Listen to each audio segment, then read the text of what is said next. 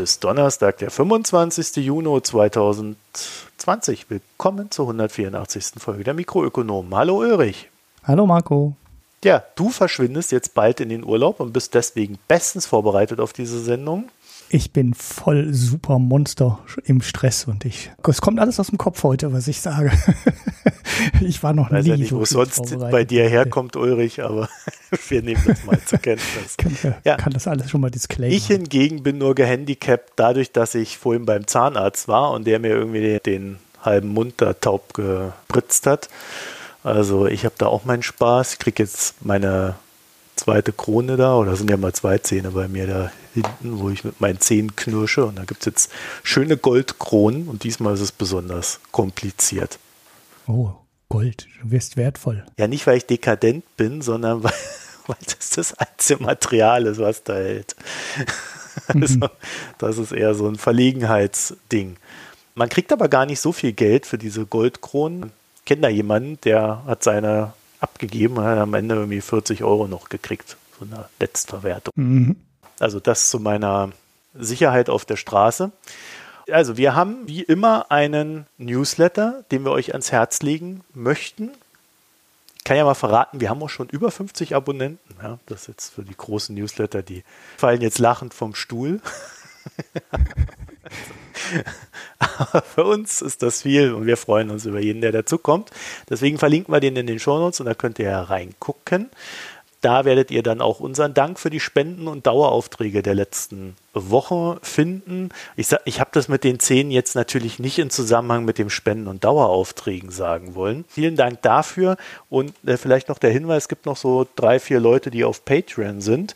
Da gibt es jetzt irgendwas mit Tags, ich kriege da ständig E-Mails von denen. Steuer, Steuer, Steuer, bereite deine Patreons auf Steuer, Steuer, Steuer vor.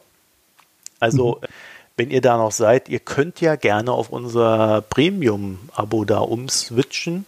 Das macht es uns ohnehin leichter und so werden wir dann diese zwei, drei äh, was, was, haben wir noch? Steady haben wir noch. Ne? Also so wären wir das dann langsam los und den Spendenbereich, den lassen wir natürlich offen. Aber diese Drittanbieter, die wollen wir dann so mit der Zeit abschalten oder zumindest loswerden. Ja, und wenn ihr dann noch Lob, Kritik und Hinweise habt, dann könnt ihr uns eine E-Mail schreiben an mh.mikroökonomen.de, also Martha Heinrich. Und ihr findet uns auf Twitter, Reddit und Facebook als mikroökonomen mit OE. Wir kommen dann gleich zu unserem ersten Thema, dem Aufregerthema der letzten Wochen. Ulrich, hast du es mitgekriegt oder warst du da zu sehr am Arbeiten? Wirecard? Ich hörte davon. Ja, nee, natürlich habe ich das mitgekriegt. Also ich bin ja nicht komplett offline gewesen, nur die letzten zwei Tage und morgen werden halt so richtig stressig. Es ist nicht so, dass ich keine Nachrichten mehr lese. Also so schlimm ist es dann doch nicht mit der Arbeit. Aber Wirecard ist insolvent seit heute Morgen. Er kam ja. dann irgendwie auf Xetra auf einmal Suspension und ich so, huch, huch, was ist jetzt los? Suspension, oh oh. Ja, und ein paar Minuten später Insolvenzantrag. Naja, und dann ja, so eine Weile hin und her. 11.20 Uhr setzte eine Auktion ein und um 11.30 Uhr wurde ein Kurs festgestellt oder kurz nach 11.30 Uhr. Also Wirecard ist insolvenz und das ging dann doch recht schnell. Der Wirtschaftsprüfer von Wirecard, die Ernst Young oder E&Y nennen sie sich ja mittlerweile, sagt nun, dass es Hinweise auf einen weltumspannenden Betrug gebe. Mhm. Also es soll da irgendwie mit Beraterverträgen und unbesicherten Krediten Geld aus dem Unternehmen in Steueroasen verschwunden sein. Und wer uns so ein schon etwas länger hört, der könnte sich daran erinnern, Mensch, das habe ich ja schon mal gehört. Wo haben wir denn das schon mal gehabt? Also wenn russische Oligarchen irgendwie Geld verschwinden lassen wollen, dann läuft das meistens über irgendwelche Beraterverträge und unbesicherte Kredite zwischen irgendwelchen Firmen in irgendwelchen Steueroasen. Mhm. Ja, da werden dann Aktienpakete zu absurden Preisen hin und her geschoben und so weiter und so fort. Eigentlich ist das alles gar nicht sehr kompliziert, wie man sowas machen kann. Man muss dann nur mh, hm, verschachtelt genug agieren, um die Wahrscheinlichkeit zu steigern, dass es niemand mehr nachvollziehen kann, wo das Geld am Ende gelandet ist. Mhm. Wir sind gespannt und äh, natürlich sind wir auch sehr gespannt darauf, wer jetzt vielleicht diese ganzen Leaks, die wir da in den letzten Jahren hatten, nochmal durchkämmt, nach Namen oder ähnlichen, äh, also ich rede da von diesen Luxemburg-Leaks und Panama-Leaks und so weiter, ne? also was da alles so gab, wo dann auch Unterlagen aus Steueroasen mal sichtbar wurden und wenn man die jetzt mit den Namen da bei Wirecard und Verbündeten, äh, naja, Unternehmer will ich es jetzt nicht nennen, verbündete Kriminelle, nochmal durchsucht, dann könnte ja vielleicht der ein oder andere doch nochmal eine Spur finden, die in diese Richtung weist. Also da sind wir sehr gespannt, was da am Ende bei rauskommt. Natürlich gilt weiterhin die Unschuldsvermutung für alle Beteiligten und das könnte sich ja immer noch als ganz großes Missverständnis herausstellen. Warum wir das sagen? Naja, Wirecard hat so einen gewissen Track Record dabei, äh, Leute zu verklagen, die kritisch über das Unternehmen in zum Beispiel Internetboards berichten. Und ja, das ist eigentlich so ein ganz guter Moment, um da vielleicht mal drauf hinzuweisen. Unternehmen, die sowas tun, sind im Regelfall nicht seriös. Also das äh, hatten wir auch bei, du erinnerst dich, OneCoin, mhm. Ulrich. Ja. Die haben auch jeden, der irgendwas Negatives gesagt hat, gleich einen Anwalt auf den Hals gehetzt. Ja, also das ist immer ein ganz gutes Warnsignal. Ein zweites Warnsignal für nicht ganz seriöse Unternehmen sind Überrenditen. Also wenn ein Geschäftsbereich eine im Vergleich zur Konkurrenz erstaunlich hohe Rendite erzielt. Und äh, das konnten wir spätestens im letzten Jahr durch die Bilanzanalyse bei Finanzszene nachvollziehen, dass da die Rendite in Wirecard, in dem Geschäftsbereich, der eigentlich nicht für hohe Renditen steht, erstaunlich hoch ist. Man hat das dann immer so abgetan mit, naja, die machen da halt immer noch ihre Casino- und Pornoseiten und sonst noch was und da verdienen sie halt mehr. Aber auch hier zeigt sich wieder, ja, mag sein, dass auch die noch da zur Rendite beigetragen haben, aber äh, es gab da wohl noch andere Probleme. Mhm. Ich glaube, diese Überrendite entsteht dann auch dadurch, dass äh, Leute gierig werden. Ja, also dieses, äh, wenn da wirklich Geld geklaut wird von jemandem, also Geld aus dem Konzern rausgeholt wird, dann könnte es natürlich schon sein, dass der sagt, oh, ich, ich brauche ja nochmal ein Millionchen da, weil ich da irgend so Vergnügungsschuppen besuchen will. Da muss ich mal ein bisschen mehr holen und dann muss das dann halt irgendwie durch äh, scheinbare Umsätze äh, ja irgendwie auch ja, erzeugt werden, wie auch immer. Also da gibt es so ganz verschiedene äh, Ideen, die man noch so haben kann. Und äh, da werden wir in den nächsten Wochen und Monaten sicherlich äh, sehr viel erfahren. Und ich freue mich dann schon auf die Doku am Ende. Die, auf Arte. Den Betrugsskandal Wirecard oder ähnliches. Ne? Also ja. wie, wie, auch immer diese Doku heißen wird, die natürlich auch wieder kein rechtlicher Vorwurf sein soll hier. ähm, also da sind wir weiterhin gespannt. So, warum trat die Insolvenz nun ein? Ähm, ja, das ist ein bisschen tricky. Also eigentlich deswegen, weil die Banken gesagt haben, naja, äh, wir können uns da irgendwie nicht auf die Fortführung der Kreditlinien einigen und deswegen musste Wirecard Insolvenz anmelden. Jetzt ist natürlich die Frage, warum haben sie das gemacht? Weil eigentlich, wenn da ein funktionierendes Geschäft besteht, ist es ja günstiger, das weiterlaufen zu lassen, um dann noch ein bisschen was zu verdienen und so die Kredite zurückzuführen. Wenn du aber hier vor so einem Betrugsfall stehst, einem vermeintlichen, dann könnte es sein, dass viele Risiken, die in dieser Bilanz liegen, noch gar nicht sichtbar sind. Mhm. Ja, also wir haben letzte Woche darüber geredet, dass es um 1,9 Milliarden geht, die jetzt erstmal weg sind. Da wissen wir noch gar nicht, ob die jemals existiert haben.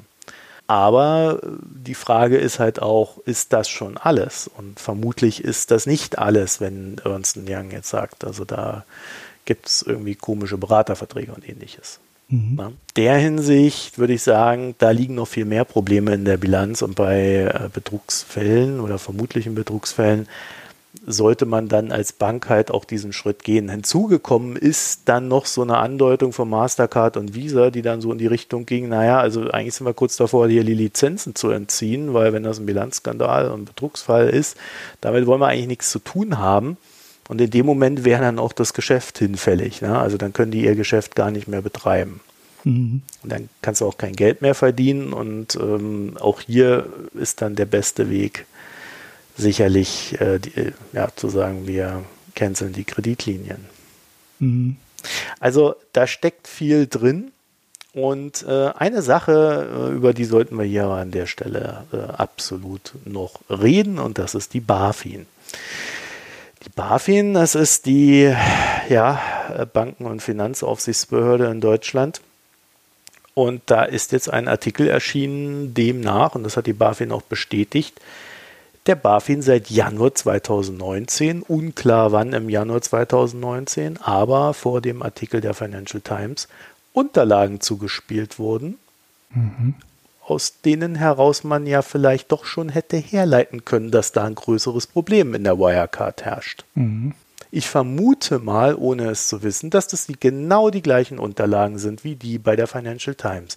Denn wir haben damals schon gelesen, dass die Leute, die das an die Financial Times gegeben haben, auch schon auf anderem Wege versucht haben, diese Sachen zu lancieren. Und äh, da ist die BaFin natürlich ein ganz äh, logischer Schritt. Und damit wird das Ganze auch zu einem Skandal BaFin, finde ich, weil das wäre Aufgabe der BaFin gewesen, hier sehr genau hinzuschauen. Was hat die BaFin stattdessen gemacht? Sie hat, tja, das wissen wir nicht, ja, scheinbar nichts, zumindest hat sie nichts aufgedeckt. Es gab der jetzt so eine Anzeige der BaFin gegenüber Wirecard, aber äh, da wüsste ich jetzt nicht, dass es um Bilanzbetrug ginge. Und äh, da geht es eher um andere Geschichten. Was wir auch sehen, ist, dass in Deutschland bei den deutschen Medien kein sehr großer Wille zur Aufklärung war. Auch die haben Unterlagen bekommen, immer wieder. Die einzigen, die das wirklich in voller Vehemenz verfolgt haben, waren die Financial Times. Und ohne die Financial Times könnte es sein, dass äh, bis heute noch Menschen über, um ihr Geld betrogen werden von Wirecard. Mhm. Wenn es denn diesen Betrug gegeben hat. Ja. Also da hätte die BaFin hinschauen müssen. Stattdessen haben sie ja dann irgendwann die Financial Times angezeigt. Sie haben ein Shortverbot gemacht, sodass man äh, die Aktien von Wirecard nicht mehr shorten konnte, angeblich um den Finanzplatz Deutschland zu schützen.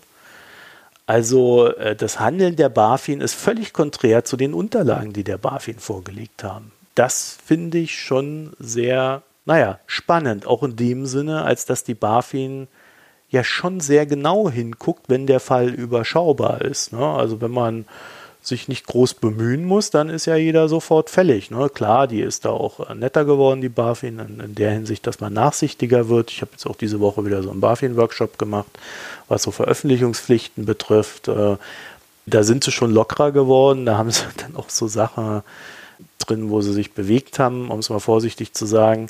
Steht ja auch online, das Zeugs, also da kann man ja offen drüber reden. Aber wie man so ein großes Ding nicht nachverfolgen kann, das verstehe ich nicht. Und ich erinnere mich immer noch ganz genau, wie damals dieser Insiderhandel bei der Deutschen Bank bei Daimler lief. 300 Millionen oder so war da das Problem.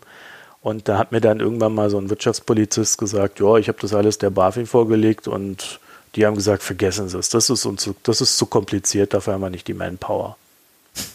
Werde ich nie vergessen. das, war, das war echt so ein, so ein Ding. Irgendwann ist es ja dann doch rausgekommen da gibt es noch viel zu tun bei der BaFin. Und was an dem Ding halt wirklich auffällig ist, ist, dass äh, dieses Denken, was da drin steckt, quasi ein Denken gegen den Finanzmarkt ist. Also gegen die Shortseller, gegen die Hedgefonds, die sind alle böse, gegen die kämpft man. Und mit diesem Kampf gegen die einen hat man dann quasi die vermeintlichen Betrüger aus heutiger Sicht geschützt. Und das geht eigentlich nicht als Finanzaufsicht. Hm. Das darf nicht passieren. Ja, ja, da ja. ist die, die Einstellung auch von vielen Beobachtern halt immer falsch. Ne? Also auch von Leuten, die draußen stehen, die grundsätzlich meinen, Shortseller sind evil und das sind Schmarotzer und so weiter.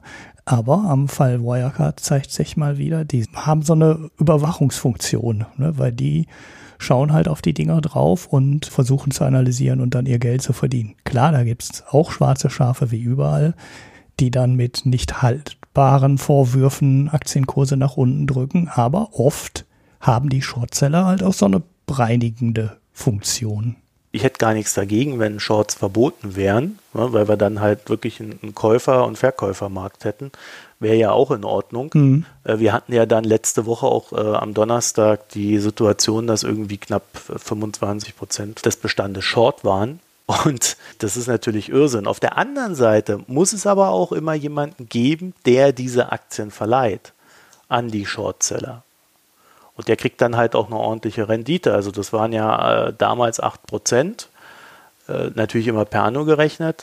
Ist dann, je tiefer der Kurs gefallen ist, desto, desto höher war es. Ne? Irgendwie so 50, 60 und so weiter Prozent. Also irgendwann lohnt es sich halt dann auch nicht mehr, den Shortbestand zu nehmen, weil es einfach zu teuer ist. Aber die das äh, noch zu günstigen Konditionen machen konnten äh, und jetzt auch vielleicht sogar bis zur Insolvenz durchgehalten haben, die haben da jetzt gut dran verdient. Aber wenn ihr euch mal anguckt, wie lange das gelaufen ist. Also Januar 2019, das heißt, die Recherchen werden auch ein paar Monate gelaufen sein.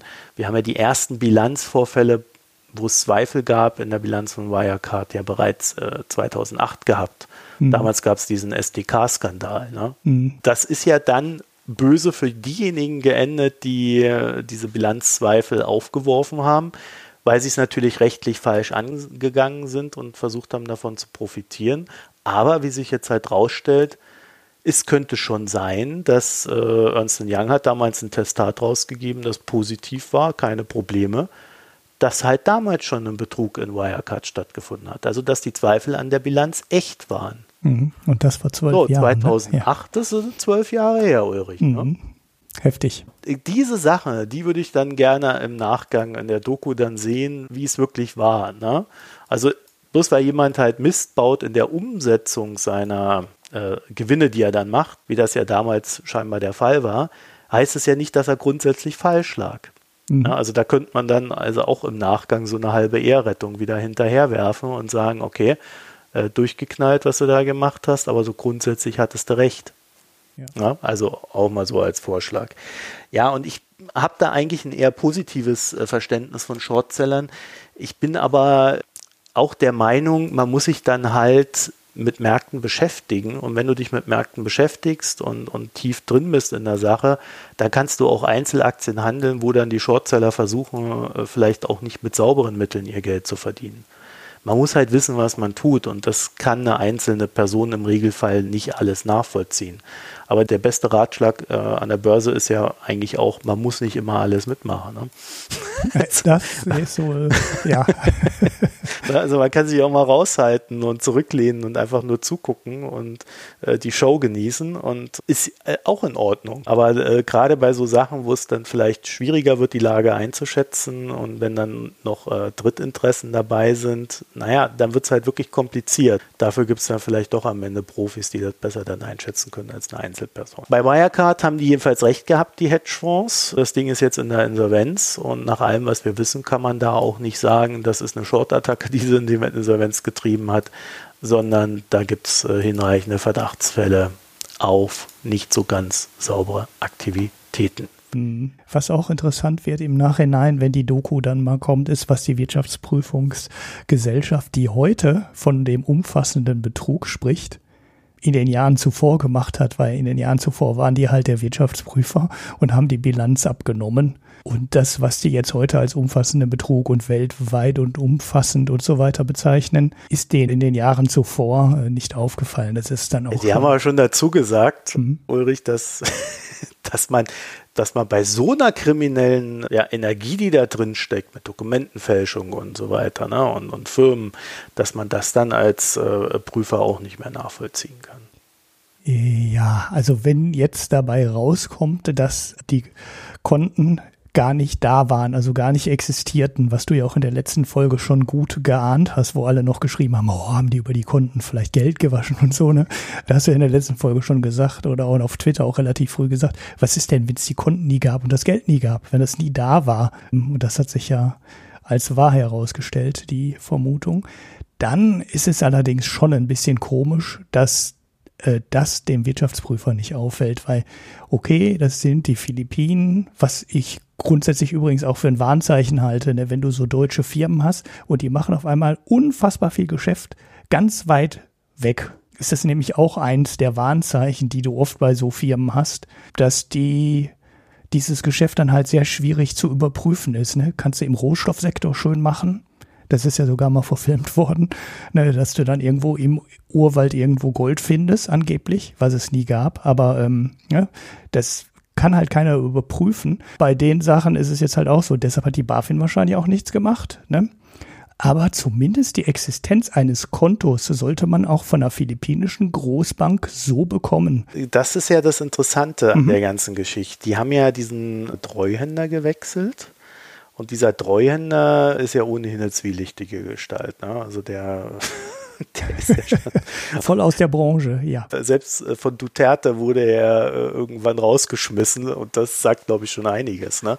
Äh, der gilt ja auch nicht gerade als Papst oder so. Ne? Deswegen habe ich letztes Mal versucht, so ein bisschen zu erklären, wie Wirtschaftsprüfer eigentlich arbeiten. Und was mich an der ganzen Sache wundert, ist dann halt, wie das in den vorherigen Jahren gelaufen ist, weil dann müsste ja eigentlich die Ernst Young schon hergegangen sein und sich das Geld, was auf diesen Konten lag, sich von der Bank bestätigen lassen und nicht vom Treuhänder. Und da könnte natürlich ein Fehler passiert sein, dass man sich äh, das Vorhandensein des Geldes von einem Treuhänder hat bestätigen lassen mhm. oder über den Treuhänder die Bank angefragt hat der Treuhänder hat dann halt diese Unterlagen gefälscht und die Banken haben ja dann gesagt, das ist aber eine ziemlich billige Fälschung hier, was sie da haben. Ja, das hat irgendein unterer Mitarbeiter, das ist ja Quatsch. Also da wird sicherlich auch noch einiges auftauchen und ja, also ich denke auch, dass da bei Ernst Young äh, der ein oder andere Fehler noch sichtbar werden wird, der da passiert sein kann. Es ist ja so, dass, glaube ich, alle zwei Jahre, das ist mein letzter Stand, die Prüfer innerhalb des Wirtschaftsprüfers wechseln. Mhm. Also du kannst nicht über zehn Jahre hinweg immer die gleichen zwei Typen oder wie viel auch immer das sind, ne, im Lied da bei dir haben, die dann die Wirtschaftsprüfung machen. Mhm. Sondern es sind äh, immer wechselnde Protagonisten. Und damit will man natürlich vermeiden, dass wenn einer einen Fehler macht und dann im Folgejahr sagt, ja scheiße, da habe ich einen Fehler gemacht, ja, da gucke ich mal lieber drüber hinweg, weil, ne, sondern man möchte dann eher so, dass spätestens im dritten Jahr dann wieder einer neuer da ist und sagt, das ist aber komisch hier, was ist denn da los? Ja, und dann kann man ja immer noch sagen, ja, bei so einer Prüfung kann man ja auch nicht alles finden, bla bla bla. Aber man hat es dann im dritten Jahr entdeckt. Aber scheinbar, zumindest ist das die Vermutung, die man hier haben kann, wenn das über mehrere Jahre lief, dann ist es sehr sonderbar. So, also das andere, was ich komisch finde, wenn ein Unternehmen wie Wirecard unbesicherte Kredite an komische Firmen in Steueroasen rausgibt, also da hätte ich als Wirtschaftsprüfer schon ein paar Fragen. Mhm. Ja, und auch Beraterverträge müsste man da sicherlich dann auch, also vor allen Dingen im Einklang. Ja, also wenn man sieht, da fließt Geld raus über unbesicherte Kredite und Beraterverträge, also spätestens da müsste man hellhörig werden. Und aber unbesicherte Kredite in Steueroasen zu geben, ist eigentlich immer ein Problem. Ja. Also das ist ein ganz starker Hinweis darauf, dass da irgendwo Geld rausfließt. Deswegen habe ich vorhin äh, Russland erwähnt. Das ist halt da eine gängige Methode, um zwischen den Oligarchen da irgendwie das Geld hin und her zu schieben. Also da würde ich sagen, ähm, da hätte der Wirtschaftsprüfer hellhörig werden müssen. Aber gut, die haben sicherlich auch nicht jede einzelne Rechnung durchgeguckt und da fangen dann vielleicht die Probleme an. Also es gibt ja auch Grenzen einer Wirtschaftsprüfung. Mhm. Du kannst nicht jeden Beleg einzeln um. An der Stelle erfolgt wieder ein kleiner Einsprecher, denn als ich heute Morgen die Financial Times aus dem Briefkasten geholt habe, sprang mir auf der Titelseite entgegen, dass es tatsächlich so ist, wie wir uns eigentlich hier gar nicht hätten vorstellen können, dass es ist. Ernst Young hat nämlich tatsächlich seit drei Jahren keine direkte Bestätigung bei den Banken angefordert, laut Financial Times.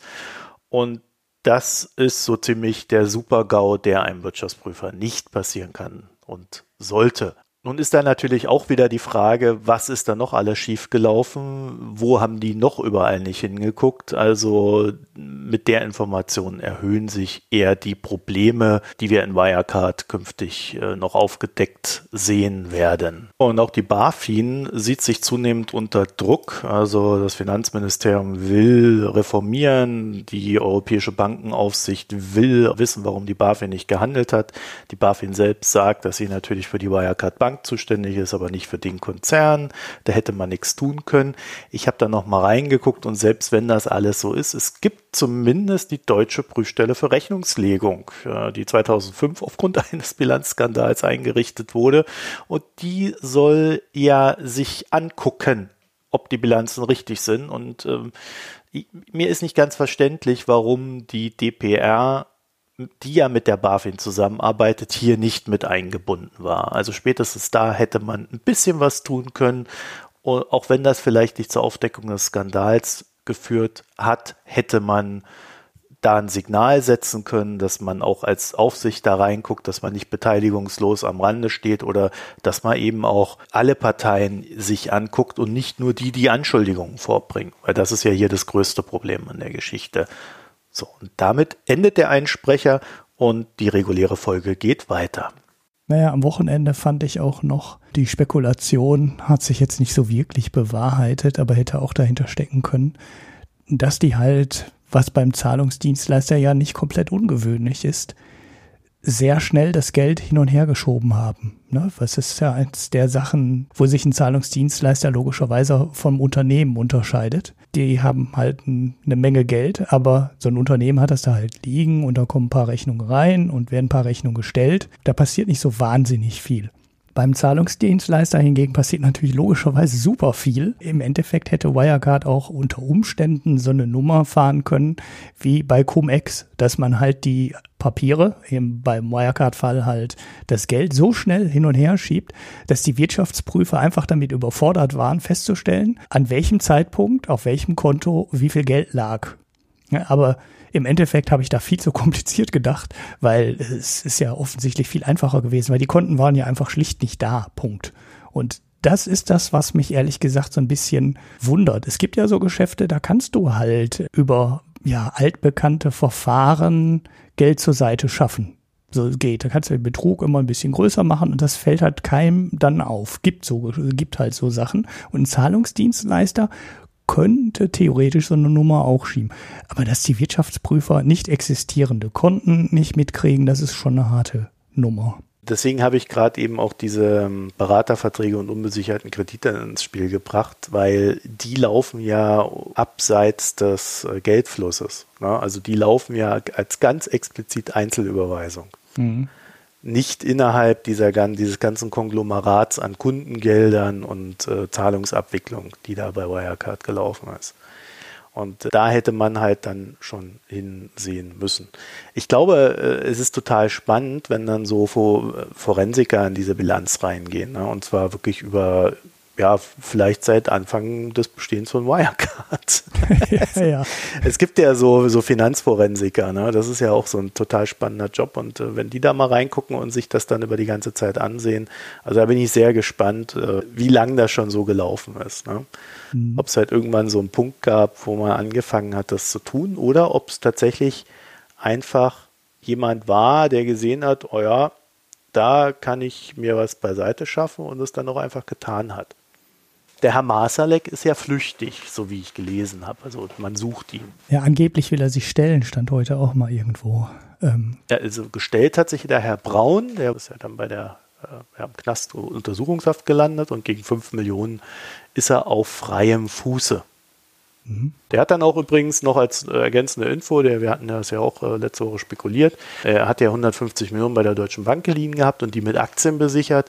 Da gab es diese Woche eine Director Dealings Meldung und demnach wurden dann Brauns Aktien für 155 Millionen vertickt. Also die Deutsche Bank sollte ihr Geld wieder haben und es könnte für 5 Millionen Kaution gereicht haben. Ne? Ja, Mann. Ich sag mal so, er kann froh sein, dass er die Aktie nicht heute verkauft hat.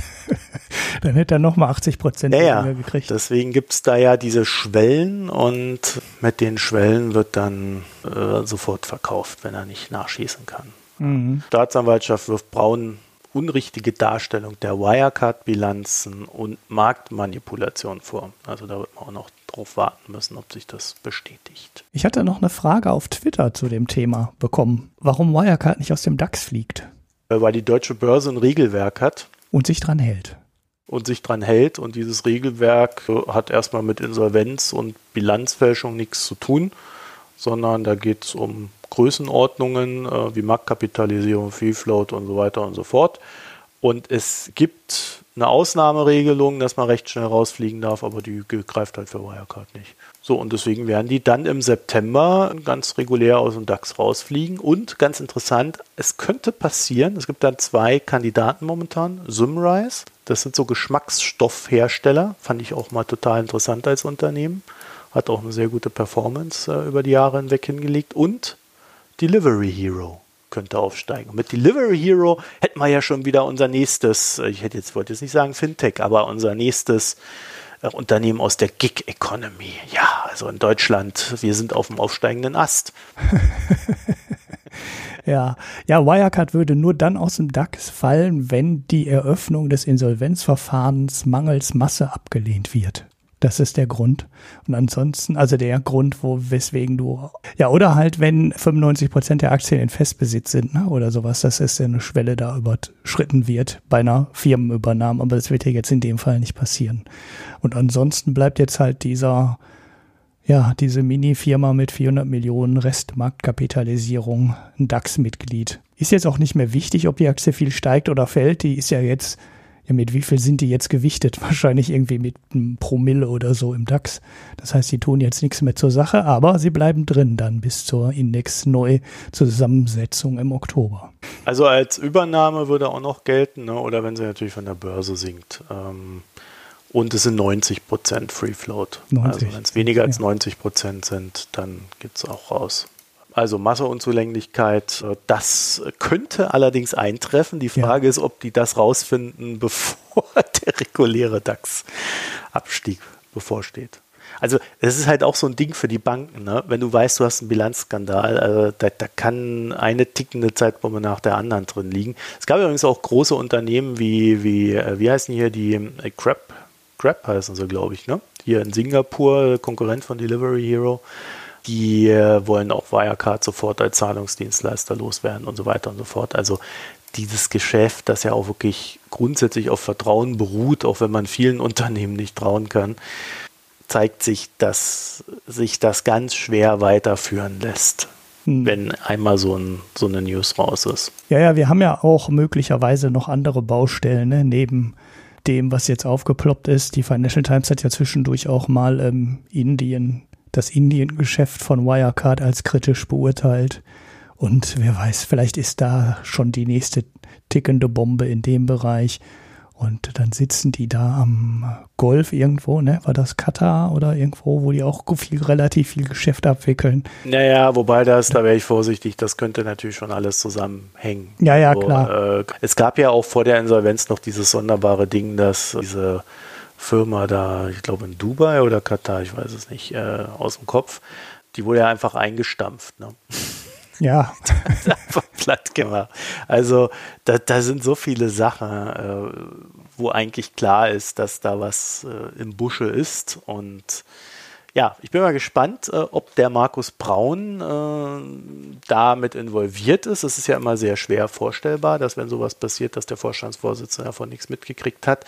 Also ich würde aber diese Restwahrscheinlichkeit nicht ausschließen, dass er aufgrund seiner generellen alle Scheiße außer ich selbst äh, Mentalität äh, vielleicht dann doch blind war. Ja, also auch das würde ich, würde ich am Ende nicht ausschließen wollen. Deswegen bleibt es spannend. Aber wir haben jetzt erstmal so einen kleinen Rundumschlag wieder äh, in der Sache gemacht. Ich glaube, da wird es jetzt auch ruhiger. Also wir werden uns da erst wieder äh, mit widmen, wenn es da äh, wirklich, wirklich richtige Neuigkeiten gibt. Ansonsten wenden wir uns wieder unseren üblichen Themen zu. Und Ulrich, du wolltest der Hanna noch was mit auf den Weg geben. Ja, ich wollte euch wieder das. das Warte mal, jetzt ist weg, jetzt gebe ich ja. das Thema war ja, ja, die Hanna ist jetzt heute leider nicht da und ich war in der Sendung nicht da. Es geht um dieses Spendenthema. Ne? Hanna hat ja auch gesagt, das war der äh, mit Abstand reichweitenstärkste Tweet. Wir haben ja auch drei oder vier Kommentare bekommen, ähm, ziemlich lange und ziemlich gute, wie ich fand. Ich, ja, danke dafür an der Stelle. Genau. Ähm, vom, vom Ivo, der schon häufiger bei uns kommentiert hatte, Robert, und äh, dann noch ein letzter äh, von Egal. Also ich glaube, der Name ist äh, egal. ähm, der, äh, der oder die, die auch aus der Branche kommen sogar und ähm, ja, so ein paar Hintergründe mal geben. Ich hätte gerne, ich hätte einen Punkt noch ergänzt. Ähm, Diana hat so ein schönes Beispiel gebracht von so Leuten um die Ecke, die du kennst, die dann halt über eine Organisation irgendwo Leuten helfen. Eine Sache ist mir da, alles, was Johanna gesagt hat, ist schon völlig richtig. Äh, man sollte das Profis überlassen. Die Profis überlassen heute die Entscheidung, wie die Gelder verwendet werden, auch ähm, im Normalfall Lokalen und entscheiden nicht aus der Entfernung oder auch nicht vor Ort, was jetzt gut ist für die Leute, denen man helfen möchte, sondern das entscheiden die Menschen vor Ort selber. Die entscheiden halt, was wichtig ist, was sie brauchen und äh, so Dinge. Das heißt, das wird nicht mehr von oben beschlossen und den Leuten einfach übergestülpt, sondern das wird an der Basis entschieden, so wie es eigentlich auch sein wollte, sein sollte. Das ist alles sehr, sehr richtig. Ähm, ich hätte nur einen Punkt, der diese Argumente ein bisschen abschwächt. Und das ist die Tatsache, dass die Menschen für ähm, ja, Sachen oder Menschen, denen sie erstens vertrauen und auch für Dinge, die sie greifen können, definitiv eher bereit sind, Geld zu spenden als für die großen Organisationen. Und ich finde, den Aspekt darf man nicht unterschätzen. Ne, man sollte natürlich das total rational machen, das von oben und dann eben auch sagen, es gibt Organisationen, die wissen, was man da tut und die wissen das auch besser als Leute, die hier vor Ort sind. Aber ähm, es, du siehst immer, dass die Spendenbereitschaft für Leute, äh, die man kennt, die aus der Nähe kommen, äh, oder auch für Sachen, die man sieht, die man betrachten kann, die Leute dazu bringt, dazu zu spenden, weil die haben dann angeblich so ein Patenkind, das das Geld bekommt, oder die haben eine Schule, die das Geld bekommt. Und äh, man kann es halt begreifen, ne? man kann es fassen, man sieht da irgendwas, dass da was passiert. Und ich weiß nicht, ob ähm, die Leute für so rein abstrakte Sachen, ne, also ich gebe das Geld einfach in so einen großen Pool rein, dann gibt's da Expertinnen, die entscheiden, wo das Geld hingeht und äh, dann wird es da irgendwo ausgegeben. Das ist halt schlecht anzufassen und schlecht zu verstehen. Und da geben die Leute, glaube ich, einfach nicht so viel Geld für wie für konkrete Projekte das würde ich unbedingt so als leichten Kontrapunkt äh, zu, zu Hannas Position geben. Da kann sie mir dann darauf antworten. Ich werde zwar, glaube ich, äh, zwei Wochen Digital Detox machen, mal im Urlaub zum ersten Mal in meinem Leben, seit es digital gibt. Aber ah, äh, der Ulrich will nämlich wieder bei der Buchbesprechung mitmachen. Ne? Ja, und ich werde nur hier diesen Podcast, glaube ich, hören und danach lösche ich einfach alles, was ich nicht geschafft habe und fange bei null wieder an. Ähm, die 150 Podcaster mal einfach weg aus der Queue. So, das wäre der erste Punkt, den ich dagegen setzen würde. Weil ich merke das auch immer, also ich finde ja Effective Altruism, ich habe das hier mal ein paar Mal schon mal so am Rand so reingepickt zu diesem Thema. Also Leute, die sich darüber Gedanken machen, wo ist denn mein Spendendollar am sinnvollsten aufgehoben? Also da kann man natürlich diese ähm, im Endeffekt ähm, ist es ja Effective Altruism. Ich denke nicht selber darüber nach, wo mein Geld angelegt wird, sondern ich vertraue Expertinnen, ähm, großen Organisationen, die sich auskennen damit. Das ist ja im Endeffekt Hannas Argument. Fahren als Argumentationslinie. Es gibt aber auch Leute, die versuchen, sich ganz persönlich selber darüber Gedanken zu machen, wo setze ich denn mein Geld ein? Ne, also so ein Bill Gates zum Beispiel, der macht das relativ knallhart. Der überlegt, ähm, wo kann ich denn mein Geld investieren oder wo kann ich Forschungsprojekte anschieben, die den größten Nutzen für die Menschheit entwickeln. Deshalb ist er ja jetzt heute in Corona-Zeiten auf einmal auch ganz weit vorne, weil er sich sehr lange schon mit Impf, ja, mit, mit, mit Impfstoffen beschäftigt und versucht, ähm, Impfstoffe für Krankheiten zu entwickeln, die in ähm, Schwellenländern vorwiegend auftreten, die für die Pharmafirmen nicht interessant sind, weil da gibt es keine zahlungsbereite, äh, zahlungskräftige Kundschaft. Dann sagt Bill Gates, okay, da kann ich einen Impfstoff entwickeln für bestimmte Krankheiten und das ähm, hilft dann sofort Hunderten von Millionen von Menschen und verlängert deren Leben massiv, senkt, senkt auch die Kosten fürs Gesundheitssystem und ja, ne, oder man entwickelt eine Energiequelle. So, da bin ich jetzt nicht auf ähm, Bill Gates Linie, weil der will ja Atomkraftwerke entwickeln ähm, auf dem Geld, aber der sagt halt, wenn ich eine preiswerte Energiequelle entwickeln kann, dann entwickelt das so viel Nutzen für die Menschheit, dass es einfach eine sehr effektive Art ist, äh, mein Geld äh, ja, für, fürs Wohl der Menschheit einzusetzen. Und aus dieser Idee, ähm, die finde ich halt auch super interessant. Und da kommen dann halt manchmal auch ganz komische Sachen raus, die das Brunnen bauen und so Zeugs halt nicht so wirklich sinnvoll ist.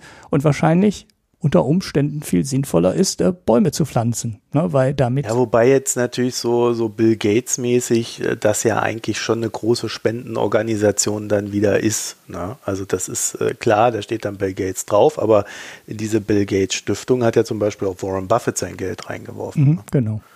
Also das ist dann schon extrem professionell wieder und würde dann, glaube ich, also ich, äh, ich heiße jetzt nicht Hanna, aber ich vermute mal, es würde Hannas Billigung finden. Ja, ja, genau.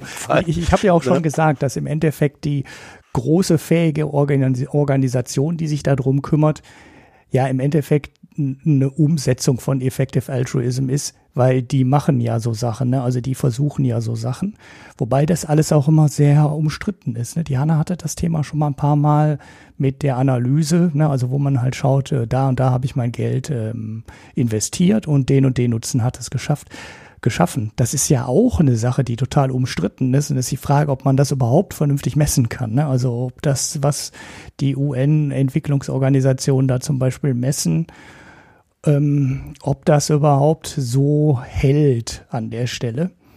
Was ich halt sagen will, ist, das Thema ist halt super schwierig, ne? weil du das äh, ja aus der Entfernung wenig beurteilen kannst, dass du dir ganz viel Gedanken machen kannst, vielleicht doch nicht zu den richtigen Schlüssen kommst.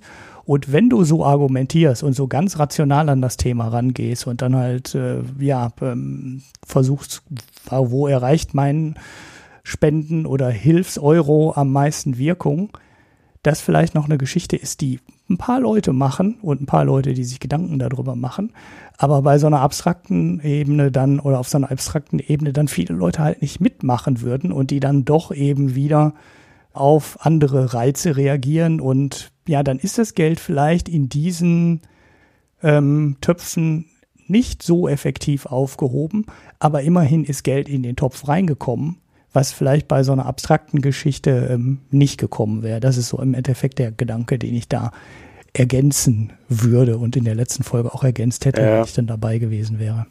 Ja, also ich bin da ja auch, ich habe das ja letztes Mal schon gesagt, ich bin ja auch mehr so im Sinne von äh, Diversität durch Vielzahl. Also ähm, klar, äh, diese Einzelsachen, wo ja dann auch immer wieder mal ein Betrug dann äh, dazwischen ist und äh, das kann man ja auch recht gut verfolgen. Also da bin ich jetzt auch eher vorsichtig. Ja, äh, aber im Endeffekt sind das ja alles Phänomene, die kennen wir aus der richtigen Welt, wo es ja auch organisierte Bettlerbanden gibt. Ja, warum soll es die dann im Internet nicht geben? Mhm. Äh, und alles solche Geschichten. So wie es jetzt ist, habe ich da wenig Beschwerden, zumal, wie gesagt, ich glaube, dass das alles noch in einem kleinen Rahmen abläuft. Äh, wo wir halt aufpassen müssen, sind dann halt so Sachen wie Organisationen nicht staatliches Handeln ersetzen dürfen. Mhm. Also das ist ja, das, das sieht man ja immer wieder am Kapitalismus und die Bill Gates Stiftung ist da ja eigentlich so ein Beispiel auch dafür. Ich, ich habe da echt Probleme mit. Ne? Also gerade wenn äh, es ist, der Markt funktioniert nicht, der Staat hat keinen Bock da einzuspringen, dann soll die Zivilgesellschaft es lösen und damit sie es lösen kann, müssen wir dann aber wieder äh, ermöglichen, dass es halt Leute wie Bill Gates gibt, die unglaublich viel Geld scheffeln. Zwar so viel, dass sie das dann wieder aufbauen können und äh, quasi als ihr eigener Staat fungieren. und in den USA haben wir ja auch nicht so eine ausgeglichene Gesellschaft wie hier bei uns, ne, was die Einkommen betrifft. Also, mhm. äh, und bei uns ist es schon kritikwürdig. Also, ja, aber ich glaube, die Punkte, die sind da recht klar bei dem Thema. Deswegen ähm, gerne noch mehr Kommentare dazu, wenn ihr noch ein paar Gedanken habt. Und ansonsten würde ich jetzt zu meinem Syrien- und Libanon-Thema kommen. Mhm. Das hast du also ja schon es geht jetzt nicht mehr um Wirecard, es geht jetzt um Libanon und Syrien. Ja, da halt im Libanon hatte Wirecard auch bestimmt auch Konten. In dieser Finanzoase. Also vielleicht nicht Wirecard direkt, aber vielleicht die Leute, die die 1,9 Milliarden abgegriffen haben, wenn es sie denn jemals gab. also, das könnte natürlich sein, aber es wäre, wie wir jetzt lernen werden, vielleicht auch nicht die beste Idee, dort ein Konto zu haben. Vorweg der Hinweis, also wenn ihr jetzt sagt Libanon, hä? Ich glaube, ich werde dann mal gucken, dass ich die alte Folge da verlinke. Wir haben das mal recht ausführlich besprochen mit mhm. dem Libanon, was da los ist im Finanzsystem und mit der Währung. Dazu gibt es jetzt demnächst ein kleines Up Update. Vorher geht es kurz um Syrien. Ähm, das hängt auch ein bisschen miteinander zusammen. Und ihr ähm, solltet euch dann vielleicht doch nochmal die alte Folge anhören, um zu verstehen, was mit dem Libanon dann los ist. Syrien, also jeder weiß es, seit 2011 tobt da der Bürgerkrieg. 2015 sind dann viele Syrer über die Türkei auch nach Deutschland gekommen. Der Krieg herrscht immer noch, wir haben ja 2020, äh, aber es sieht natürlich äh, mittlerweile nicht gut aus für die Opposition. Also es sieht ja so aus, als ob Assad im Bunde mit Russland und dem Iran es schaffen wird, äh, seinen Anspruch auf das Land aufrechtzuerhalten. Ob der legitim ist oder nicht, äh, das sei mal dahingestellt. Was wir auf alle Fälle wissen, ist, dass äh, das syrische Herrscherregime zu einem der bestdokumentiertesten Folterregime weltweit gehört. Also die dokumentieren das selber für uns. Da gibt es dann verschiedene Leaks, das kann man sich alles angucken. Dass Leute das nicht mitmachen wollen und dagegen aufbegehren, scheint mir jedenfalls sehr verständlich. Und dass die Russen da äh, lauter Krankenhäuser wegbomben, ja, möchte ich auch immer wieder erwähnen. Und wie wir wissen, also wenn irgendwo Krieg herrscht, dann geht es der Wirtschaft natürlich auch nicht gerade sehr gut. Das heißt, da gibt es dann erstmal einen Einbruch. 2012 äh, ist das BIP in Syrien um 26,3 Prozent eingebrochen. Ähm, es ging dann natürlich jetzt nicht unbedingt äh, in dem Sinne weiter, aber das BIP ist immer weiter rückläufig gewesen. 2016 waren es dann auch minus 2,5 Prozent. 2017 war jetzt so die letzte verlässliche Zahl, die ich gefunden habe, minus 1,5 Prozent reales BIP. So, doch so schwierig diese Lage da in Syrien wirtschaftlich war, so eine richtige Wirtschaftskrise, Währungskrise, also eine richtige Währungskrise haben man da eigentlich nie beobachten können. Natürlich äh, gab es einen Verfall des syrischen Funds, äh, also auch in steter Regelmäßigkeit. Ich habe das mal hier aus so einer Studie rausgezogen bei rund 50, also äh, 2011 startete das Ganze bei 50 äh, syrischen Pfund für den Dollar. Das ging dann hoch auf 130 in 2013, auf 210 in 2015 und 2016 ist es auch bei 210 geblieben und dann in 2017 waren es 510. Mhm. Also, das ist immer weiter verfallen, aber nicht in der Geschwindigkeit, wo man sagen könnte, da wäre jetzt eine Hyperinflation oder sowas, sondern es ging einfach stetig bergab. Und dadurch also wenn etwas stetig passiert, ist es auch immer halbwegs kontrollierbar. Ne? Das äh, so, so weit zur Funktionsweise. Nun, innerhalb eines Jahres verliert die syrische Währung, also das syrische Pfund, rund 70 Prozent an Wert, während sich die Nahrungsmittelpreise verdoppelt haben. Also mehr als verdoppelt. Steht jetzt per 11.07. bei, da ist noch die Zahl im Kopf, Ulrich, 510 waren es, ne? Jetzt steht es bei 2425 syrischen Pfund je Dollar. Also mhm. da gab es dann so einen richtigen mhm. Spike nach oben. Und ein Grund für das Ganze ist, dass die syrische Elite einen erheblichen Teil ihres Vermögens im Libanon geparkt hat. Also in Dollar mhm. im Libanon. Und der Libanon hat ja jetzt verschiedene Restriktionen aufgelegt, also gerade in Sachen Dollar-Kapitaltransfer. Damit will der Libanon sein eigenes Finanzsystem schützen. Das führt jetzt dazu, dass die syrische Elite ihr Geld nicht vom Libanon auch mal zurück nach Syrien schaffen kann, um damit vielleicht ein paar Anschaffungen in Sachen Lebensmittel und Co. zu generieren. Also das ist schon mal ein Problem. Dann gab es natürlich auch in Syrien das Coronavirus und es folgte eine Art Lockdown. Für diesen Lockdown hat die syrische Regierung äh, eine Ausfallzahlung geleistet, 100.000 syrische Pfund, also das sind 41 Dollar. Und nach 450.000 Anträgen haben sie dann einfach die Website auf. Okay. Also, na, ja, wie es halt so ist. Der Lockdown selber, naja, war halt auch so eine Sache. Also es gab ihn, wurde auch umgesetzt. Wer allerdings 5000 syrische Pfund übrig hatte und die als Bestechung an die entsprechenden Polizisten und wen auch immer zahlen konnte, der konnte seinen Laden dann offen lassen.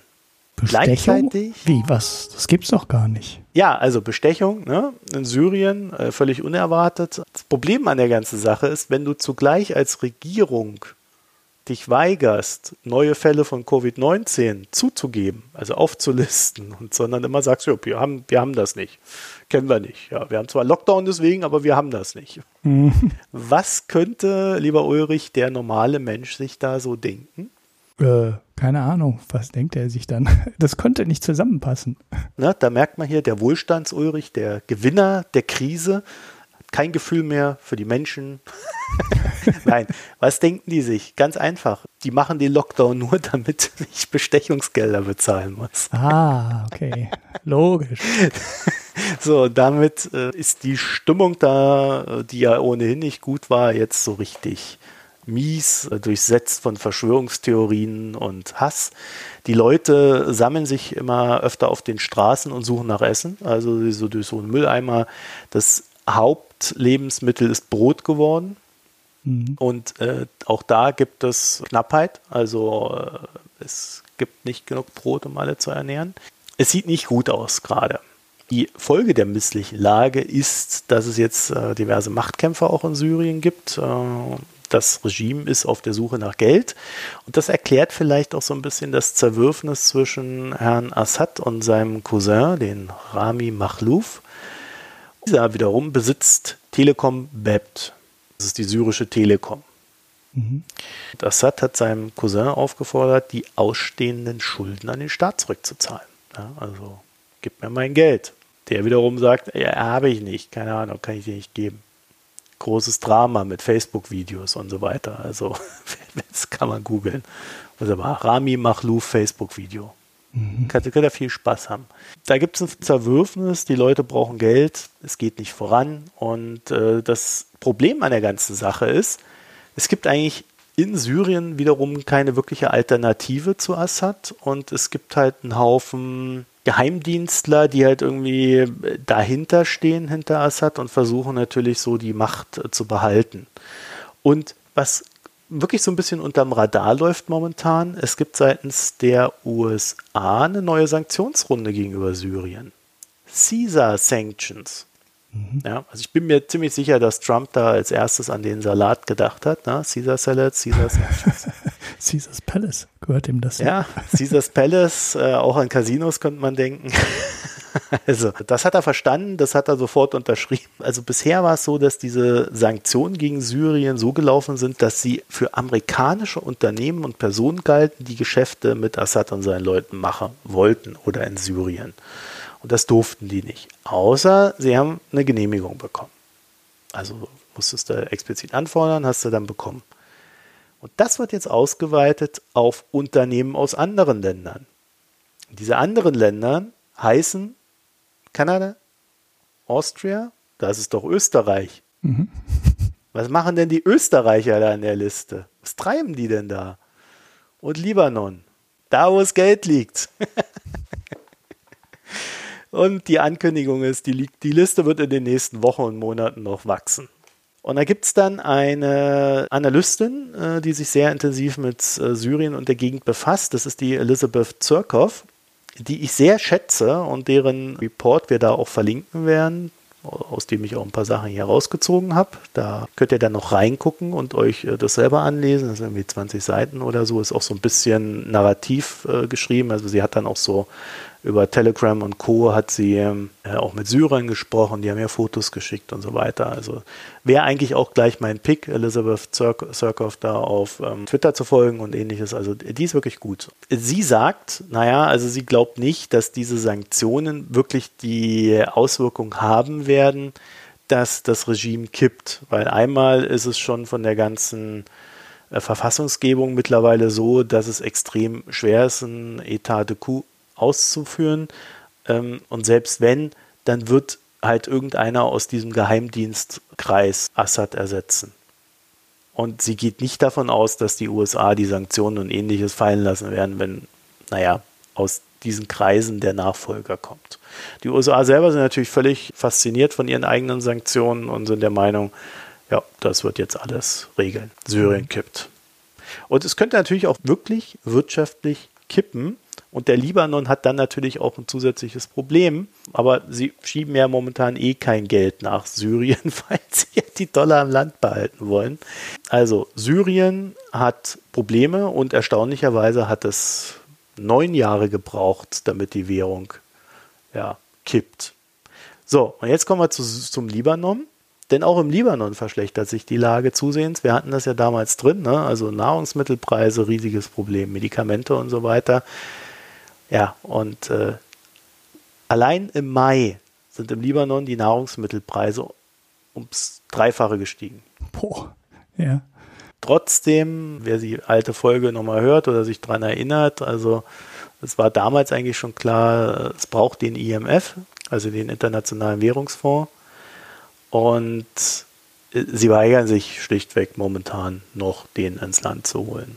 Wie Erdogan sich halt auch weigert, da irgendwie was Geld zu nehmen oder so. Aber der IWF ist halt der einzige, der wirklich halt diese Dollar da zur Verfügung stellen könnte, die das Währungssystem braucht, um überhaupt zu überleben. Was passiert stattdessen? Sie haben eine Hyperinflation. Die Nachfrage nach Banknoten steigt entsprechend stark an. Die Währungsreserven sinken immer weiter. Also die Banknoten haben sich seit Januar 2019 grob gesagt verdreifacht. Mhm. Die Leute holen sich dann diese libanesischen Pfund, ne, kaufen dann mit Dollar und mit denen wiederum versuchen sie Lebensmittel, Medikamente und so weiter zu bekommen. Und dadurch, dass äh, der Dollar immer wertvoller wird und das Pfund immer weniger wert, kriegst du natürlich immer weniger Dollar fürs Geld. Das heißt, der Dollar verschwindet zusehends aus der libanesischen Wirtschaft und damit ist dann kein valides Zahlungsmittel mehr da. Mhm. Während gleichzeitig die Dollarreserven der Notenbank ebenfalls schwinden. Da sieht es ebenfalls nicht gut aus und die Frage ist, wann kippt das Ganze? Es gibt immer wieder äh, ja, Proteste. Libanon ist ja ein recht schwieriges Land, das irgendwie in verschiedenen Sekten organisiert ist und die wiederum schustern halt ihren eigenen Leuten da irgendwie das Zeugs zu, aber das führt natürlich auch dazu, dass die Potenziale innerhalb der Bevölkerung nicht entsprechend gut ausgeschöpft werden, sondern es wird halt nach Zugehörigkeit und nicht nach Kompetenz äh, der Job vergeben. Also das sind alles so Probleme, die die da haben und dann kommen halt noch die finanziellen äh, oben drauf. Weder in Syrien noch im Libanon sieht es momentan gut aus und ja, gespannt sein äh, ist ja nicht so die gute Formulierung in so einer misslichen Lage, aber es wird weitergehen und zumindest im Libanon kann man ja so ein bisschen die Hoffnung haben, dass irgendwann der IMF rein darf. Dann ist nur die Frage, wie groß ist der Schaden bis dahin und wie schwierig wird es dann, ja, dieses Land zu reformieren, während in Syrien ja noch ein paar andere Probleme herrschen. Mhm. Soweit an der Stelle. Ich würde sagen, das ist der Moment, Ulrich. Da dürfen wir uns jetzt, da widmen wir uns jetzt Dingen, in denen du dich extrem gut auskennst. Bier. ich habe gar kein Bier. Ich hätte noch ein, ein ganz kleines, kurzes Thema zu dem Mietendeckel. Ah. Ja, dann mach mal. Mietendeckel. Mietendeckel. Berlin ja. hat ja einen Mietendeckel seit ja. Anfang des Jahres. Ähm, ist er Anfang des Jahres oder kurz danach oder kurz davor in Kraft getreten? Ich glaube Anfang des Jahres.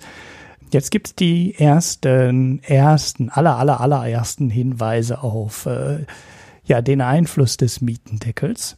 Und ja, der sieht ungefähr so aus, wie die Ökonomen das vorhergesagt haben. Also ich gehe, fange an mal erstmal mit der Zahl.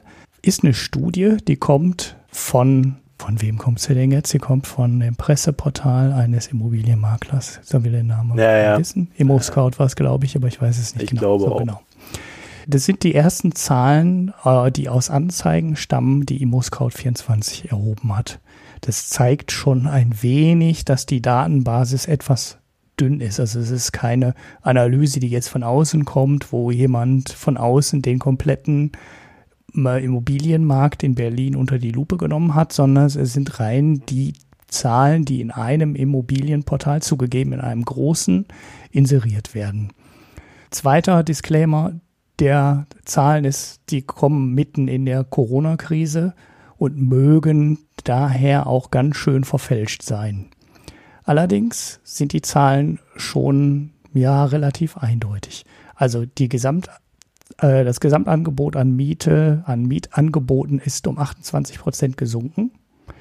Das Angebot der Fertigstellung von 2014, Das sind die Wohnungen, die der Mietpreisbremse unterliegen oder dem Deckel unterliegen, also die alten Wohnungen, weil es war ja einer der Ideen der, äh, des Deckels, ähm, Neubauten nicht zu behindern dadurch, sondern ähm, die weiterhin laufen zu lassen, äh, weiter, also weiterhin den Anreiz zu bieten, äh, weiter zu bauen und das nur auf Altbauwohnungen zu beschränken. Und da ist das Angebot an, äh, also das Mietangebot um 44 Prozent gesunken, also viel, viel stärker als die 28 Prozent im Schnitt.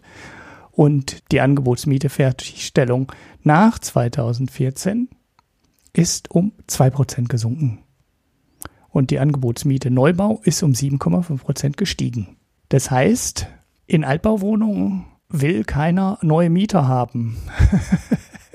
Wäre jetzt so die einfache Interpretation. Es zeigt aber eben auch äh, möglicherweise, dass das Angebot an Mietswohnungen von Wohnungen, die dem Mietendeckel unterliegen, inzwischen nicht mehr öffentlich oder ähm, offen inseriert wird, sondern dass halt irgendwie unter der Hand gemacht wird, die Mieter selber für den Nachmieter sorgen und das gar nicht mehr offen ausgeschrieben wird, sondern jemand, der die Wohnung hat, den Nachmieter direkt vorschlägt und dafür unter der Hand ähm, Geld kassiert. Also dass so ein Schwarzmarkt entsteht an der Stelle, wo dann dein offiziell gedeckelter Mietpreis dadurch gemindert wird, dass du dem Vormieter halt ein paar tausend Euro schwarz auf die Hand geben musst. Das ist ähm, jetzt keine neoliberale Verschwörung der Ökonomen, sondern das ist ein Effekt, den man in Schweden, in Stockholm, wo, schon, wo es schon länger so einen Mietendeckel gibt, der ganz, ganz normal dort sichtbar wird, wo dann Wohnungen auch teilweise einfach untervermietet werden und ähm, ja, dann der offizielle Mieter äh, aus der, in der Wohnung gar nicht mehr wohnt, die alte Miete weiterzahlt, also die Mieten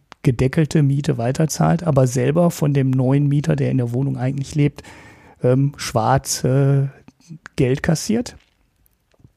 Und das würde alles ähm, zusammenpassen. Also wird alles zu den Effekten zählen, die man vorher eigentlich auch erwartet hat.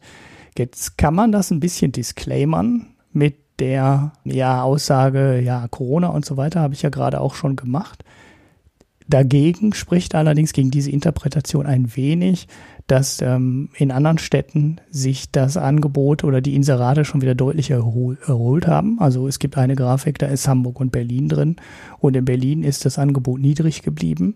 In Hamburg hat sich schon wieder fast aufs Vor-Corona-Niveau erholt. Äh, das heißt, man kann schon, es gibt Hinweise darauf, dass das in Berlin ähm, ein langfristiger Effekt wird und nicht ein reiner Corona-Effekt wird. So, Patrick Bernau in der FAZ hat natürlich sofort einen Kommentar geschrieben, told you so und ähm, alles ganz schlimm. Ich zitiere aber mal jetzt einen Abschnitt daraus, der, ähm, den ich ein bisschen, ähm, ja, der mir zeigt, dass es eigentlich ein bisschen komisch ist. Ähm, also Bernau schreibt, so nützt der Mietendeckel zwar allen, die jetzt schon eine Wohnung haben, den übrigen aber schadet er Zuzüglern, Paaren, die zusammenziehen wollen, jungen Leuten, die endlich zu Hause ausziehen wollen und so weiter, bla bla bla. Ähm, ich finde ehrlich gesagt, selbst wenn man das alles so analysiert, ist es immer noch kein komplettes Versagen des Mietendeckels, weil natürlich wird es für alle Leute schwierig, die nach Berlin ziehen, schwieriger, eine Wohnung zu finden. Wenn du aber sagst, äh, fünf Prozent ziehen zu oder zehn Prozent wollen die Wohnung wechseln, aber für 90 Prozent hat der Mietendeckel eine mietsenkende Wirkung, dann ist es ja immer noch kein komplettes Versagen dieses Programms, weil es hilft mehr Leuten, eine niedrigere Miete zu bekommen, als es Leuten schadet, die sonst auch keine Wohnung gefunden hätten. Na, also es, was hätte es jetzt genützt, wenn die Mietpreise in Berlin im Durchschnitt weiterhin zehn Prozent gestiegen wären und zwar für alle? Wäre das dann ein besserer Ausgang gewesen? Also ich finde ähm, diesen Artikel in der FAZ bei der doch sehr dünnen ba Datenbasis relativ gewagt, sondern es sieht eher so aus, als hätte da jemand ähm, die Daten gefunden zu der These, die er schon immer vertreten hat. Und ja, ja, ja Patrick, ne? ne? Genau. So nützt der Mietendeckel zwar allen, die jetzt schon eine Wohnung haben. Ja, ist das, das ist auch schon eigentlich toll, ne? Also, und wenn ich mir anschaue, wie viele Leute das betrifft, sind das halt viel mehr als ähm, Leute, die nach Berlin dazuziehen oder die Wohnung wechseln wollen. Und ja, ich, ich bin weiterhin, wir waren ja auch nie ein wirklicher Freund davon, ähm, der ganzen Geschichte und wir denken ja, glaube ich, beide relativ einheitlich, dass die Lösung ist, äh, neue Wohnungen zu bauen, weil sonst kriegt man das Problem nicht weg. Mhm. Und da unterscheiden wir uns vielleicht auch von ein paar Ökonomen, die dann ja wieder das freie Spiel der Kräfte fordern und wo ich viel mehr machen würde, die Sachen machen würde, wie die München, äh, die Münster gemacht hat, nämlich Flächen auszuschreiben und an denjenigen zu verkaufen, der von vornherein sagt, ich setze da nur Häuser drauf, die ich für maximal 8,50 Euro oder für maximal 10,50 Euro vermiete. Und dann gibt die Stadt einfach städt, städtische Flächen nur an denjenigen ab. So, Punkt. Und dann ist das, ne, dann, aber da will ich auch im Endeffekt nur auf die alten Folgen verweisen. Ich fand den FAZ-Artikel, der ist mir halt deswegen ein bisschen sauer aufgestoßen, weil, ähm, ja, erstens die Auswirkungen, die ja richtig einsortiert werden und auch vor, vor wie vorausgesagt gekommen sind, so, so wegwischt. So, das mag zwar denjenigen nützen, die eine Wohnung, die jetzt schon eine Wohnung haben, aber das ist halt auch ein, das ist halt schon ein Erfolg, wenn die jetzt fünf oder zehn Prozent weniger Miete zahlen würden, als sie ohne Mietendeckel bezahlen müssten. Wie rechtssicher diese Mietminderung dann auch ist. Ne? Also ja. Das ist ja dann noch das nächste Thema. Aber Hamburg, mal zur Erinnerung, ist ja, da kommt ja Olaf Scholz her und äh, Hamburg hat ja unter Scholz, also auch bin ja auch nicht mit allem zufrieden, was der Scholz da macht, aber äh, er hat eine gute Sache gemacht. Er hat in Hamburg Wohnungen bauen lassen. Mhm. Dadurch hat Hamburg entgegen dem Deutschland-Trend ja naja, ich will jetzt nicht sagen verträgliche Mietpreise, die sind ja immer noch rum, ja, ja. Ne? aber verträglicher. Also es gibt mehr Angebot auf dem Markt und dadurch ist es auch äh, einfacher für die Leute, Wohnraum zu finden. Und das zeigt halt, dass das vielleicht doch nicht unbedingt der beste Vergleich auch mit Berlin ist. Zumal Berlin ja auch sehr viel Tourismus noch mit drin hatte, der jetzt durch Corona weggefallen ist. Äh, also da, da gibt es so viele Variablen, das inter, viel internationalere Publikum auch in Berlin, ne? Mhm. wo ich noch Fragen hätte. Dann würde ich diese eine Studie auch deswegen nicht so hochhängen, weil es halt nur ein Portal ist, das mal ein paar Zahlen rausgesucht hat, wo wir auch überhaupt nicht, also ich habe es jedenfalls nicht gefunden, die Datengrundlage dafür haben. Ja? Also wir wissen schlichtweg nicht, was da genau dahinter steht. Und was ich halt aus eigener Erfahrung jetzt auch gelernt habe, es gibt, was diese Portale betrifft, halt ein, finde viel billigere Wohnungen, wenn ich eine Zeitungsanzeige mir angucke. Mhm. Da habe ich kein Bild dabei von der Wohnung. Das heißt, ich muss viel mehr Wohnungen angucken. Aber es gibt diesen Markt in Zeitungsanzeigen, der völlig anders tickt. Ja, der Christian Odendahl hat ja auch sofort geschrieben, habe ich ja immer gesagt. Aber auf so einen Einwand kommt dann halt nur maybe. Ja, hm, okay, maybe. Ist jetzt auch äh, argumentatorisch nicht gerade die tiefgehendste Antwort. Ja, sondern das ist halt jetzt gerade so, dass tatsächlich so eine gewisse naja, Meinung bedient wird und alle sofort schreien, ich habe es euch immer gesagt. Aber ich würde das dann doch gerne nochmal in der Tiefe wissen. Und das, obwohl ich natürlich komplett skeptisch gegenüber diesem Mietendeckel äh, bin, der da in Berlin herrscht. Und das nicht nur rechtlich. Äh, ich halte das auch inhaltlich nicht für die beste Konstruktion. Wenn wir das beurteilen, dann möchte ich es gerne mit richtigen Zahlen beurteilen und nicht mit meiner eigenen Meinung. Mhm. Und ich finde, da sollten wir dann schon eine gewisse Vorsicht walten lassen. Und es gibt verschiedene Märkte. Mietwohnungen kannst du über Zeitungen zu anderen Konditionen bekommen. Ja, natürlich laufen Eigentumswohnungen mehr online, behauptet Odendahl, würde ich noch dagegen halten, sehe ich nicht. Ja, wenn ich eine Eigentumswohnung suche, dann kriege ich die am besten über meine Bank. Mhm. Und zwar über gute Kontakte zu der Bank, äh, wo ich dann Angebote kriege, wenn andere noch nicht mal Zugang zu diesen Angeboten haben. Die mhm. kriege ich über Makler, indem ich gute Kontakte zu Maklern habe, die genau wissen, der Kunde will das und das. Der ruft mich an, bevor das Ding überhaupt auf dem freien Markt im Internet ist. Das habe ich alles jetzt bei der Wohnungssuche erlebt. Da kriegst du die Sache. Und es ist auch so, dass du äh, schon in der Realität, und das sage ich jetzt mal, nachdem ich jetzt hier im März den Umzug hatte, in der Realität ist es so, dass in allen guten Wohnvierteln in Köln, die, wo ich eine Wohnung gesucht habe, also das heißt in der Nähe der Stadt, in der Nähe der Stadtmitte, mit schnellem Zugang zur Stadt, also da, wo es auch teuer ist, die meisten Wohnungen sind auch vor allen möglichen Maßnahmen schon immer unter der Hand weggenommen, äh, weggegangen. Mhm. Da gibt es äh, gerade in diesen Neubausachen, wenn da irgendwo eine Neubaugeschichte ist, da fragt man dann in der Bekanntschaft rum, wer sucht eine Wohnung, hast immer einen, der eine sucht. Kriegst du sofort weg. Dann hast du nämlich auch verlässliche Mieter und so weiter und so fort. Das heißt, über diese öffentlichen Daten, die wir da sehen, ist aus meiner ganz praktischen Erfahrung aus, aus dem Wohnungssuchen, die ich jetzt zweimal hatte hier in Köln, also 2017 und jetzt äh, nochmal 2019, 2020, äh, ist für mich völlig klar, die Daten, die wir da öffentlich haben, sind nur die Spitze des Eisberges. Und bei der Vermietung kommt der noch hinzu, bei den Online-Marktplätzen, also bei diesen Online-Angeboten, die natürlich super bequem sind und auch schön mit den Fotos, du zahlst halt auch definitiv mehr. Das mhm. ist natürlich bei einem Deckel dann nicht mehr möglich. Und ab dem Punkt muss man dann fragen, ob das wirklich die verlässliche Datenlage sein kann. Mhm. Also ich habe da äh, ganz erhebliche Zweifel, zumal es ja auch bei diesen Portalen vielleicht eine gewisse Abneigung geben könnte gegen diesen Mietendeckel und man dann auch äh, sehr gerne, sehr schnell solche Sachen rausrückt. Und ich bin schon erstaunt, wie kritiklos dann diese Daten aufgenommen werden, wenn sie der eigenen Meinung entsprechen. Ja, ja, das war auch mein, mein Hauptkritikpunkt. Wenn man sich mal, man muss mal das vergleichen mit so Berichten über, ähm, sagen wir mal, Gender Pay Gap.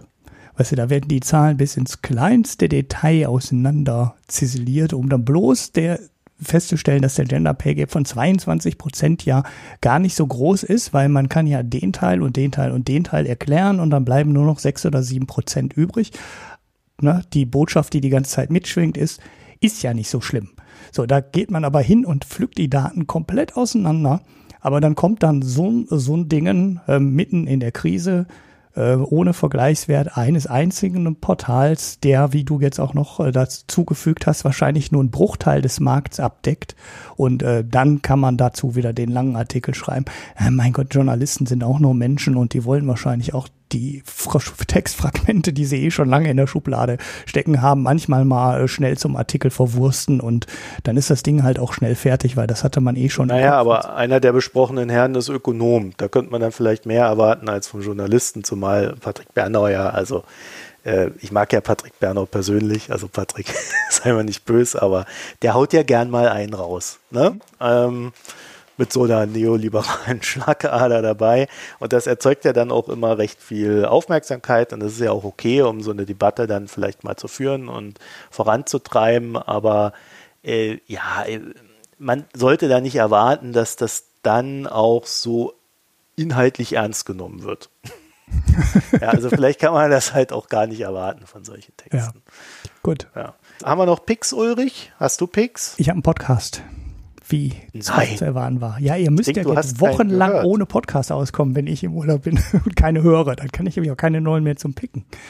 Ähm, ähm, es geht ums Thema Wirtschaft. Slate Money habe ich auch schon mal öfter mal gepickt. Das ist eine ganz interessante Folge, so ein Thema, wo ich auch schon mal länger überlegt habe, das mal hier irgendwie reinzuziehen. Aber ähm, ja, es ist ein Podcast über äh, MMT, also Modern Monetary Theory, mit äh, einer der Hauptakteure ähm, mit der Professor Stephanie Kelton, die ja fast die ganze ein Themenfolge. Äh, das ist ja fünf, die Koryphäe da. Dem, genau, ne? genau. Ähm, und ja, 50 Minuten quasi nur zu dem Thema. Am Ende gibt's dann noch so eine Numbers Round wie in jeder von dieser Folgen. Und äh, die kann man sich als Einstieg mal ganz gut anhören. Das ist jetzt, weil die normalen drei Hosts in der Sendung ja im Endeffekt die Fragen stellen, die auch jeder zur Modern Money Theory, äh, Monetary Theory ähm, auch stellen würde. Äh, wie, wie, wie, wie kann das? Und der Staat muss keine Steuern mehr erheben und äh, was ist denn, wenn die Notenbank nicht mehr unabhängig ist? Und da werden so diese ganzen Sachen dann ähm, angesprochen die auch ganz schön darauf hinweisen, dass man im Endeffekt Teile davon eh schon hat. Ne? Also wenn du dir so einen Staatshaushalt wie Japan anschaust oder jetzt in Großbritannien gibt's das ja im Endeffekt auch. Der Staat gibt Staatsanleihen raus und die wandern direkt in das Depot der Notenbank und verschwinden damit vom Markt. Das ist ja eigentlich eine direkte Staatsfinanzierung durch die Notenbank. Eigentlich so ein totales Unding, wo man ähm, ja nach den Hyperinflationen und der großen Inflation so weltweit, die man ja auch mal hatte in den 70er Jahren beschlossen hat, das darf man nie mehr wieder so machen. Und jetzt machen die Notenbanken ähm, im Endeffekt das, was man für das total Schlimmste gehalten hat, was überhaupt sein kann. Und ja, wo ist die Inflation? Ne? Also passiert nicht. Wir haben sie in Japan nicht, obwohl es da schon eine halbe ähm, ja, Staatsfinanzierung durch die Notenbank gibt. Und ja, äh, das ist eine ganz gute Folge, wer sich mit dem Thema mal beschäftigen will, äh, um das mal schnell in 50 Minuten abgehandelt zu bekommen oder 55 so die wichtigsten Fragen, die man dazu haben kann. Ja, okay. Ich habe keine Picks. Jo, ich habe dafür hab ich kein Bier. Ich habe auch kein Bier. Ja, dann sind wir fertig. also ich, ich habe jetzt gestern einen Podcast gemacht und geschnitten ne, für die Böckler Stiftung. Habe jetzt diesen Podcast und habe dann morgen nochmal einen. Ja, aber dann brauchst du also, doch ganz viel Bier.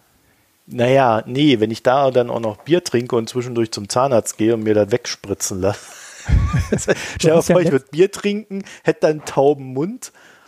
Oh, du hast also letzte Mal in der Folge Bier getrunken. Ja, du, ich war ja völlig erschüttert über diesen ja, Alkoholismus am Mikrofon. Ja, das haben wir auch schon mal zusammen gemacht, Ulrich. Bist du neidisch auf Hanna? ja, da war ich, glaube ich, genauso im Stress wie jetzt. Aber ja. Auch gern Bier. Boah, ich brauche ein Bier. ja, können wir ja öfter mal machen. Was ja viele nicht wissen, wir nehmen ja immer abends auf, ne? So nachts ab 20 Uhr. Da wäre es mhm. ja eigentlich völlig normal, wenn man dann da auch mal ein Bierchen trinkt. Dann müssen wir wieder überall ab 16 oder so den Podcast schalten oder ab 18. ja. Sonst heißt er, die ruft so Alkoholismus auf oder so. Mhm. Deswegen machen wir das so selten. Ja, naja. Gut, also dann würde ich sagen, dann sind wir hiermit am Ende angelangt. Wenn euch die Folge gefallen hat, ihr, ihr kennt das ja, ne? Also mal so ein bisschen in den sozialen Medien verteilen, sich freuen, dass was da ist. Ha, ja. Sternchen geben, Daumen nach oben, keine Daumen nach unten, sowas gibt es ja zum Glück auch nicht. Es gibt nur Sternchen. Ne? Die Podcast-Welt ist so, so schön. Ne? Man kann sich auf iTunes kann man sich auskotzen in den Kommentaren so, so, ich mag ja Ihren Podcast, finde den sehr, sehr toll. Hier haben Sie einen Stern. Habe ich auch schon gehabt. Ne? Und äh, ansonsten kann man ja eigentlich nicht meckern. Ne? Also da muss man dann, wenn man das tun will, eigentlich in die Kommentare gehen, www.mikroökonomen.de und da dann in den Kommentaren mal so alles rauslassen, was einem auf der Leber brennt. Mhm. Außer irgendwas mit Hitler, das schaltet man nicht frei. Naja, äh, ansonsten Reddit, Facebook, Twitter, at Mikroökonom mit OE, da findet ihr uns. Und ja, jetzt würde ich sagen, sind wir dann am Ende angelangt. Wir freuen uns natürlich über Premium-Abos oder Spenden, die über die Internetseite dann zu bekommen sind. Dankeschön dafür und bis nächste Woche. Tschüss. Schönen Sommer. Ciao.